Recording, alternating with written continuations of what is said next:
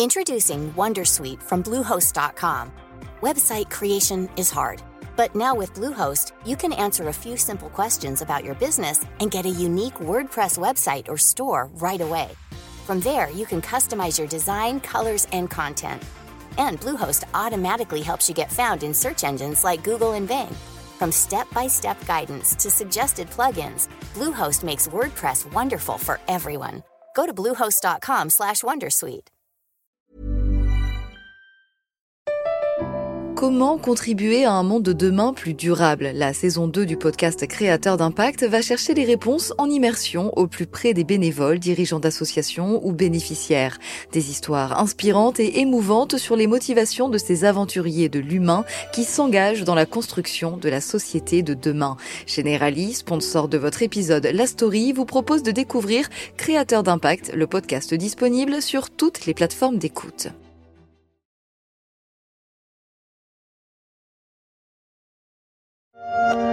Des villages entiers, encore cernés par les eaux.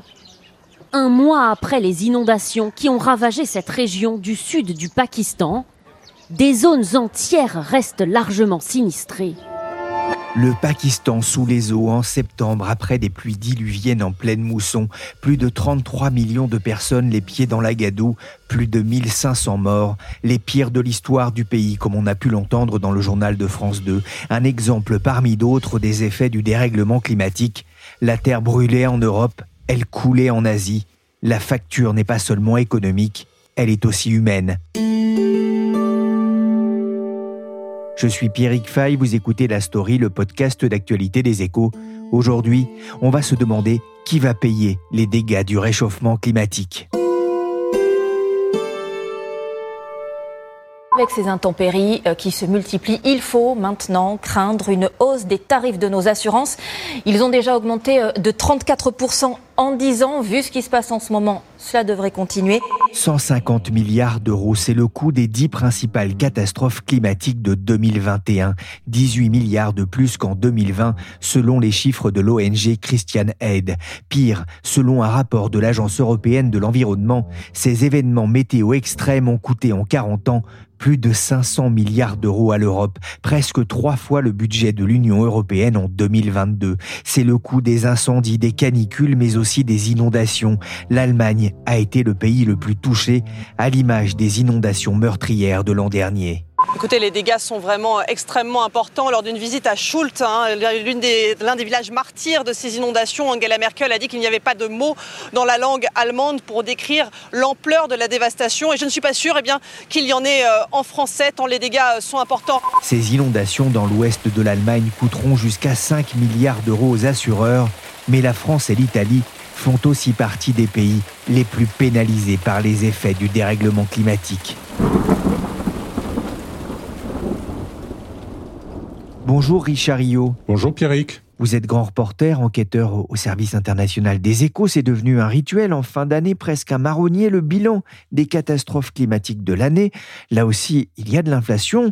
On s'attarde souvent sur le coût financier, mais Richard, c'est surtout et aussi un coût humain. Il est vrai, Pierrick, que les images défilent sur nos écrans entre les victimes des ouragans en Floride, par exemple, ou des inondations catastrophiques au Pakistan, et aussi des sécheresses. L'année 2022 n'a pas été épargnée avec les catastrophes en Floride, au Canada et au Pakistan, bien évidemment.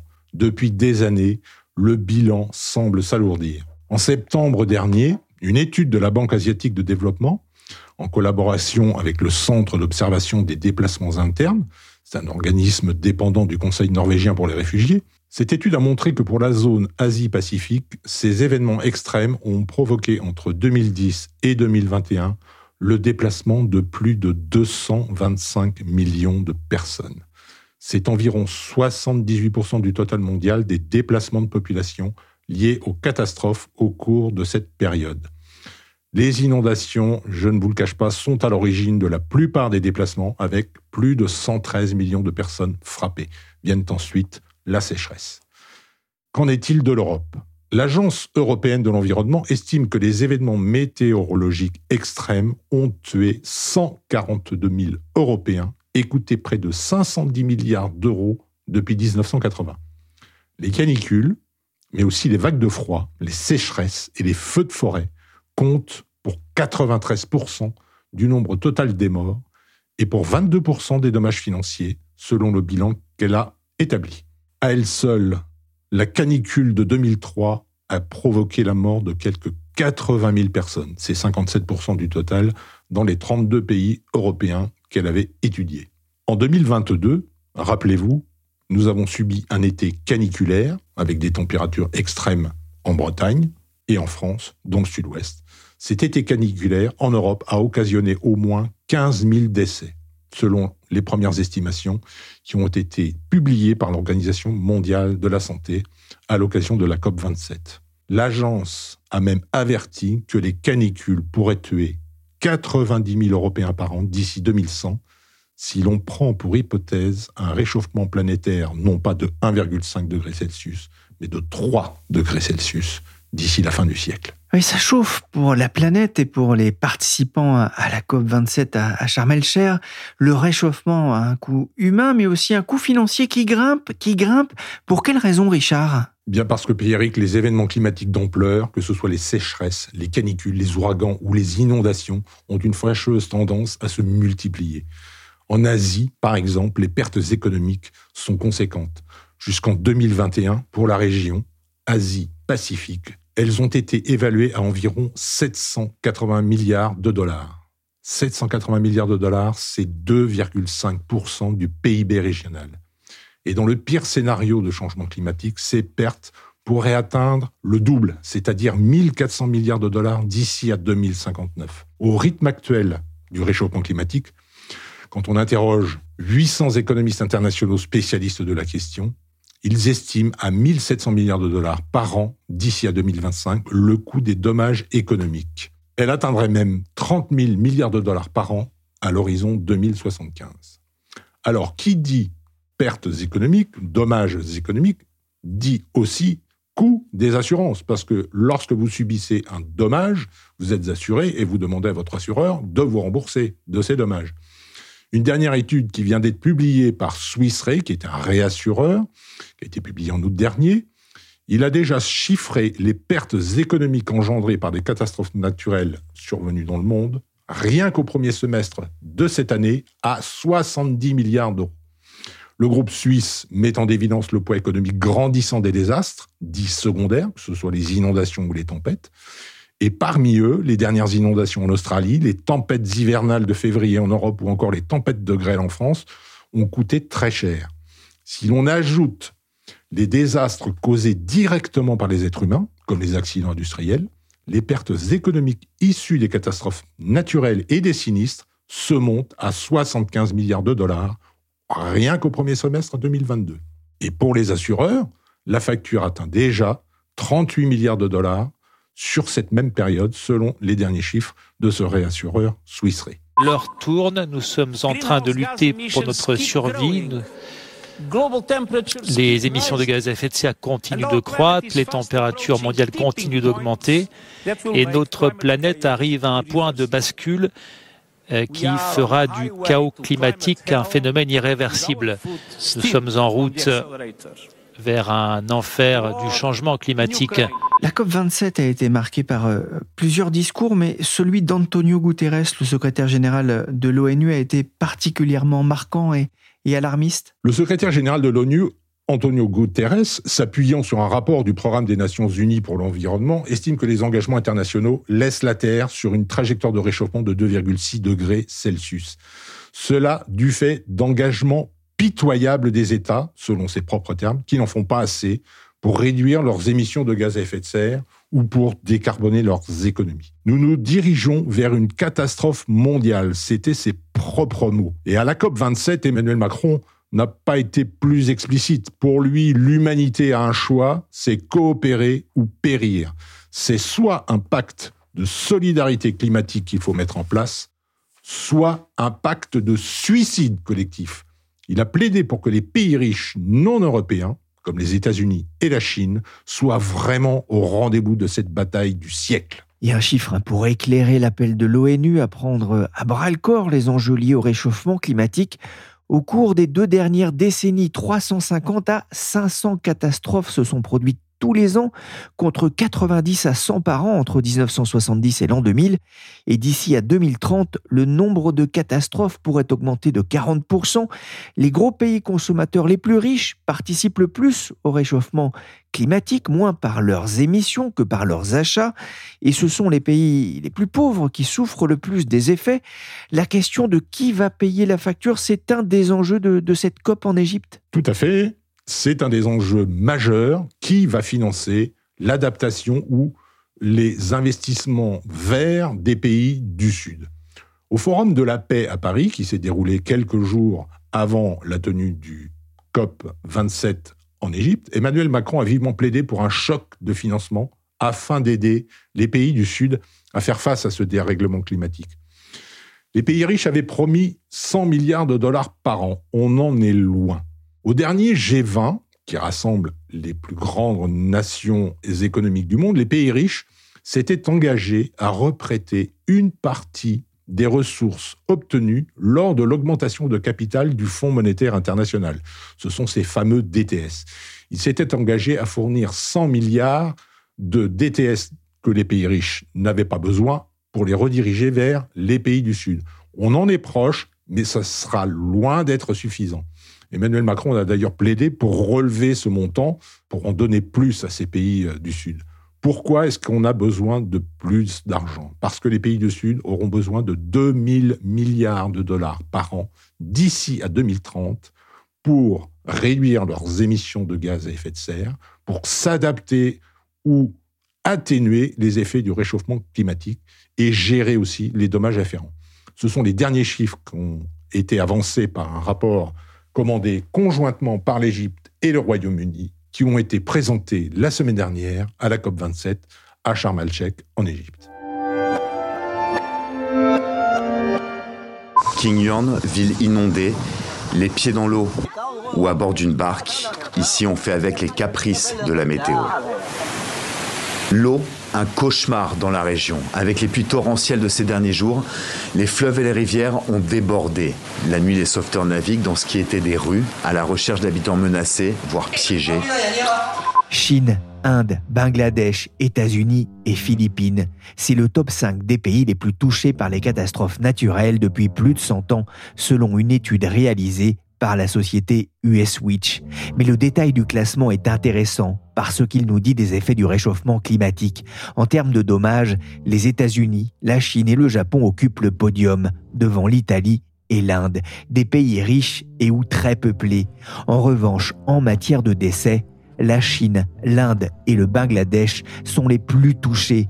Mais dans le top 10 des victimes des catastrophes naturelles, on trouve aussi l'Éthiopie, l'Ouganda, le Niger et Haïti, des pays parmi les plus pauvres de la planète. Il se trouve que les pays les plus pauvres sont aussi les moins bien assurés, puisque le marché de l'assurance est un marché très inégalitaire qui reflète finalement les inégalités mondiales de richesse. Amélie Laurin est journaliste au service finance spécialiste des questions d'assurance. Donc si on prend par exemple le marché de la réassurance, donc c'est les assureurs des réassureurs qui nous donnent des chiffres intéressants. Donc c'est un marché de 375 milliards de dollars de primes l'an dernier. Donc ces assureurs des assureurs, ils sont surtout très actifs sur les sinistres lourds comme les catastrophes naturelles qui touchent singulièrement les pays du Sud.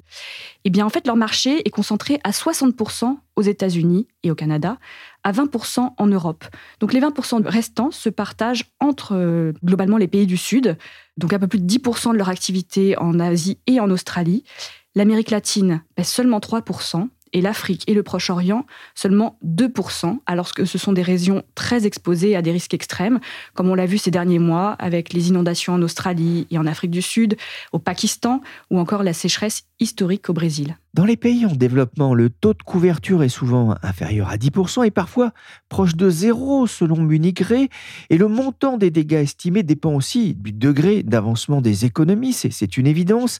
Cette année 2022 s'annonce mal pour les assureurs, on a déjà une idée du, montant de la facture? Alors, à date, donc euh, on va dire à fin octobre, le coût total des sinistres liés à des événements climatiques s'élève à 277 milliards de dollars, dont la moitié aux États-Unis. Et sur ce total, environ 100 milliards sont couverts par des assureurs privés ou publics. Ça, ce sont les chiffres du courtier américain Aon qui fait référence sur le marché. Et donc, à titre de comparaison, l'an dernier, l'indemnisation des sinistres avait coûté 130 milliards de dollars aux assureurs sur l'ensemble de l'année. Donc, on voit déjà qu'à fin octobre, on est en bonne voie pour euh, atteindre des chiffres à peu près similaires, sachant que 2021 était une année qui était déjà très au-dessus de la moyenne historique. Et pour 2022, on n'a pas encore les chiffres définitifs, bien évidemment, puisqu'il y a notamment un gros point d'interrogation sur le coût définitif de l'ouragan Yann aux États-Unis. Il est estimé pour le moment, donc pour les pertes assurées, entre 30 et 70 milliards de dollars par les acteurs du marché. Donc c'est une fourchette très large euh, qui pourrait placer Yann dans le top 5 des ouragans les plus coûteux de l'histoire. Donc aujourd'hui, le plus coûteux, euh, c'est Katrina, euh, qui s'était abattue sur la Louisiane en, en 2005 avec 65 milliards de pertes indemnisées par les assureurs. Ida l'an dernier, c'était 36 milliards. La France n'est pas épargnée Alors non, la France n'est pas épargnée et sur le front climatique, on peut même dire que l'année 2022 est la pire année depuis les tempêtes de 1999, avec des épisodes de grêle, d'incendies, d'inondations, de tornades qui ont fait la une de l'actualité ces derniers mois. Alors, pour le moment, euh, la facture de tous ces toits arrachés, voitures cabossées et autres dommages s'est levée donc à fin août, selon les assureurs, à 5,2 milliards d'euros. Mais cette somme, elle n'inclut pas le coût de la sécheresse historique de l'été, qui sera calculé euh, dans les mois qui viennent, puisque tous ces effets ne sont pas encore visibles, par exemple les fissures que la sécheresse a pu euh, occasionner sur les maisons. Et donc cette sécheresse, elle pourrait coûter à elle seule 2 milliards d'euros. Donc au global, les assureurs estiment que leur facture annuelle va s'élever en France à 8 milliards d'euros. Il faut savoir que ces cinq dernières années, le coût moyen annuel était seulement, entre guillemets, de 3,5 milliards d'euros. Donc on est très au-dessus de la moyenne. Il y a aussi une inflation, hein, effectivement, euh, sur le coût des, catastrophes climatiques. Ça commence à devenir vraiment un, un sujet d'inquiétude pour euh, les compagnies d'assurance? Oui, tout à fait, puisqu'elles disent que cette année, d'ores et déjà, les primes encaissées donc en amont en assurance dommage ne suffiront pas à couvrir la facture euh, des sinistres. Et beaucoup d'entre eux ont déjà consommé la totalité de leur budget de réassurance, donc cette fameuse assurance des assureurs qui leur permet de lisser euh, et d'amoindrir le, coût des dommages. Et donc c'est lié à la fois donc à la, fréquence des sinistres et aussi à leur intensité jugée très forte, notamment la, grêle. Euh, on n'a jamais vu un épisode aussi intense et causant des dégâts aussi importants en France avec les, des grêlons qui pouvaient faire la taille d'un melon. Et cet effet de fréquence se double à un effet d'inflation sur le coût des réparations lié au coût des pièces, de la main-d'œuvre et aussi aux pénuries. Euh, donc, on a des hausses à deux chiffres euh, du, coût de certaines pièces. Donc, la, Fédération des assureurs cite par exemple plus 40% sur le prix de certains modèles de pare-brise, plus 30% sur les tuiles. Euh, donc, tout ça, ça fait effectivement flamber la, facture des réparations. Il y a ce message, hein, notamment de la Fédération française de l'assurance la mobilisation de tous est nécessaire. L'acculturation au risque, la prévention et la résilience apparaissent être les leviers prioritaire, acculturation au risque, prévention. Que propose-t-il? Alors leur constat, c'est que globalement, les, les Français, que ce soit des particuliers ou des entreprises, sont peu informés de leurs risques. Donc, ce qu'ils proposent, c'est effectivement plus de prévention. Donc, prévention, ça veut dire d'abord information, s'informer sur ces risques. Est-ce que je suis dans une zone euh, inondable, une zone euh, qui risque d'être submergée par la montée des océans? Et donc pour cela, par exemple, l'assureur Generali vient de créer un site ouvert à tous sur lequel on peut rentrer son adresse et ensuite on a une cartographie des risques. Est-ce que mon habitation est très exposée à un risque sismique, nucléaire, industriel, un risque d'inondation. Donc pour déjà prendre conscience des risques auxquels on s'expose et ensuite en matière de prévention, les assureurs souhaitent communiquer davantage ou que les pouvoirs publics communiquent davantage sur des mesures euh, simples pour protéger par exemple les maisons euh, contre les risques de fissures liés au hum, phénomène de sécheresse et de retrait gonflement des argiles dans les sols. Euh, donc ça, ça peut être tout simplement arracher les arbres qui sont trop près de la maison, garder les eaux de pluie de l'hiver pour humidifier les sols autour de la maison et éviter qu'ils soient trop secs. voilà, donc des mesures qui peuvent être de bon sens, euh, mais aussi très coûteuse, puisque certains, une partie du bâti n'est pas adaptée à des conditions euh, climatiques de plus en plus extrêmes. Et donc là, euh, la prévention, elle peut se chiffrer en plusieurs milliers d'euros par habitation. Ça peut être aussi de rentrer la voiture au garage lorsqu'on arrive à la période de grêle, par exemple, et d'orage Tout à fait, mais encore faut-il pouvoir prédire ces épisodes. Et ce que disent aussi les assureurs, c'est qu'on peut avoir une bonne vision à 10 ans de l'évolution des risques climatiques, mais pas du phénomène qui va se produire la semaine prochaine. On l'a vu avec l'épisode euh, de tornade en Corse. Météo France avait identifié un épisode météorologique, mais pas son intensité.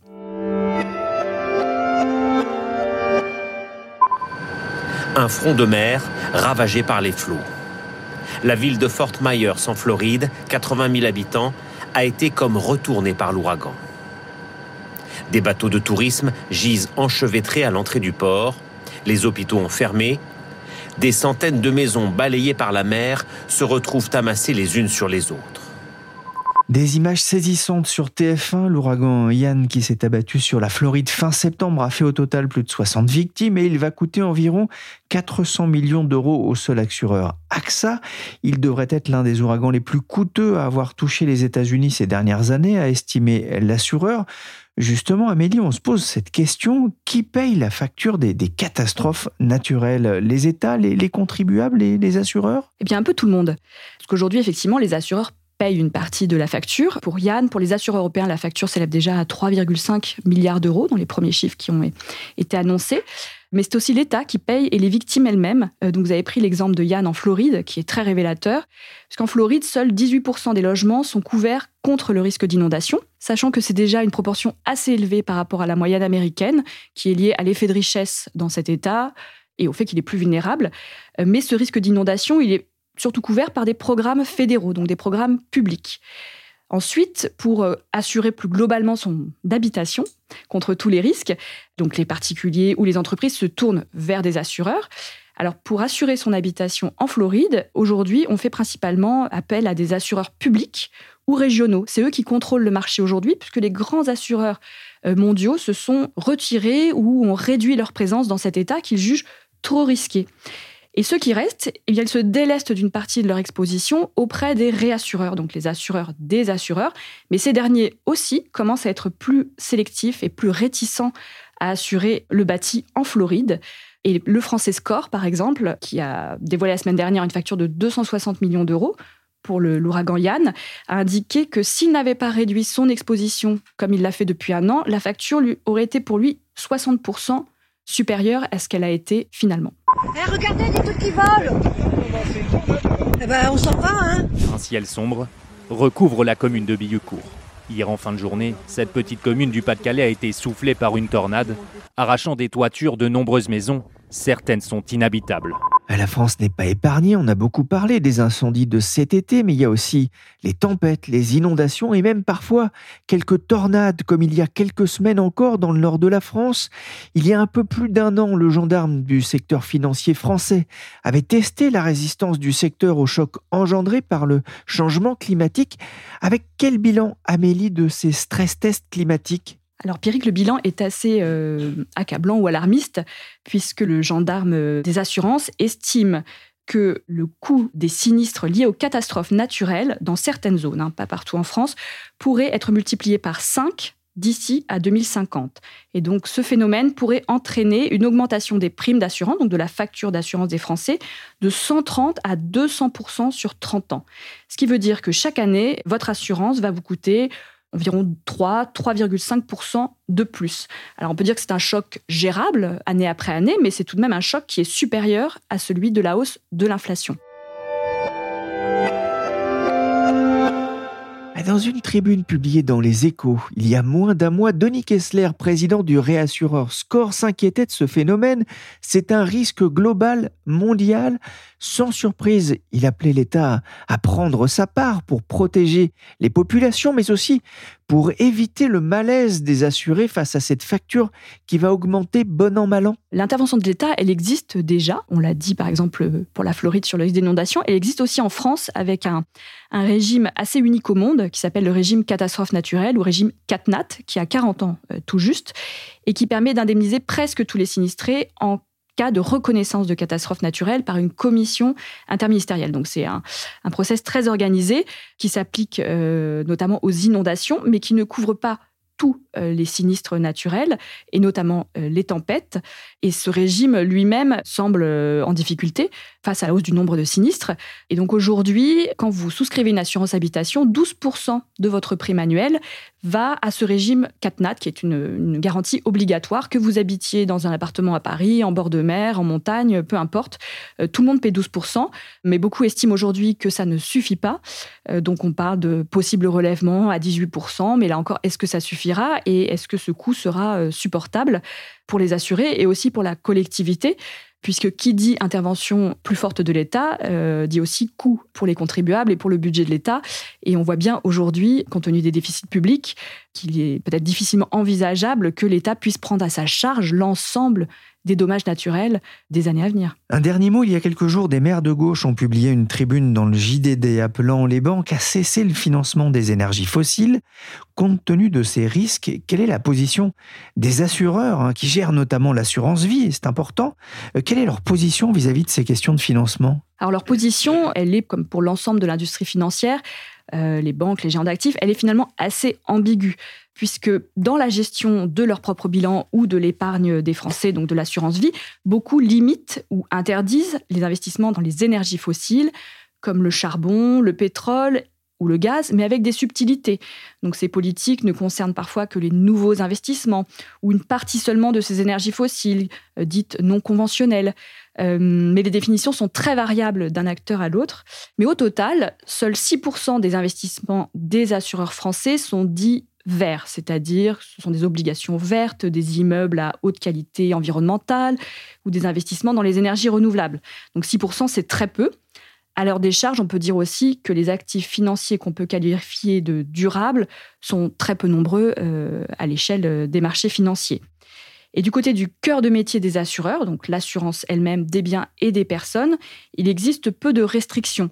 Récemment, des ONG, dont Reclaim Finance, ont interpellé une dizaine de grands assureurs mondiaux pour savoir s'ils allaient assurer ou non l'extension euh, d'un site de production de gaz naturel liquéfié en Australie, dont Total est actionnaire, et ils ont eu euh, très très peu de réponses. Donc on voit que sur leur propre cœur de métier, les assureurs sont très discrets euh, sur leur politique, mais on peut imaginer qu'à l'avenir, des entreprises, par exemple, qui auraient une bonne note ESG, donc environnementale, sociale, de gouvernance, soient assurées moins cher ou ne paient pas de surprime comme les autres assurés, puisqu'on pourrait supposer qu'elles feraient davantage de prévention pour minimiser les sinistres euh, sociaux ou environnementaux. Merci Amélie Laurin, journaliste au service finance, et merci Richard Rio, grand reporter aux échos. La story s'est terminée pour aujourd'hui. Cette émission a été réalisée par Willy Gann, chargé de production et d'édition Michel Varnet. L'actualité de la COP27, c'est à suivre dans les pages de journal et sur leséchos.fr. La semaine prochaine, je vous emmènerai aussi faire un tour en forêt. N'hésitez pas à vous abonner à la story pour ne manquer aucun épisode.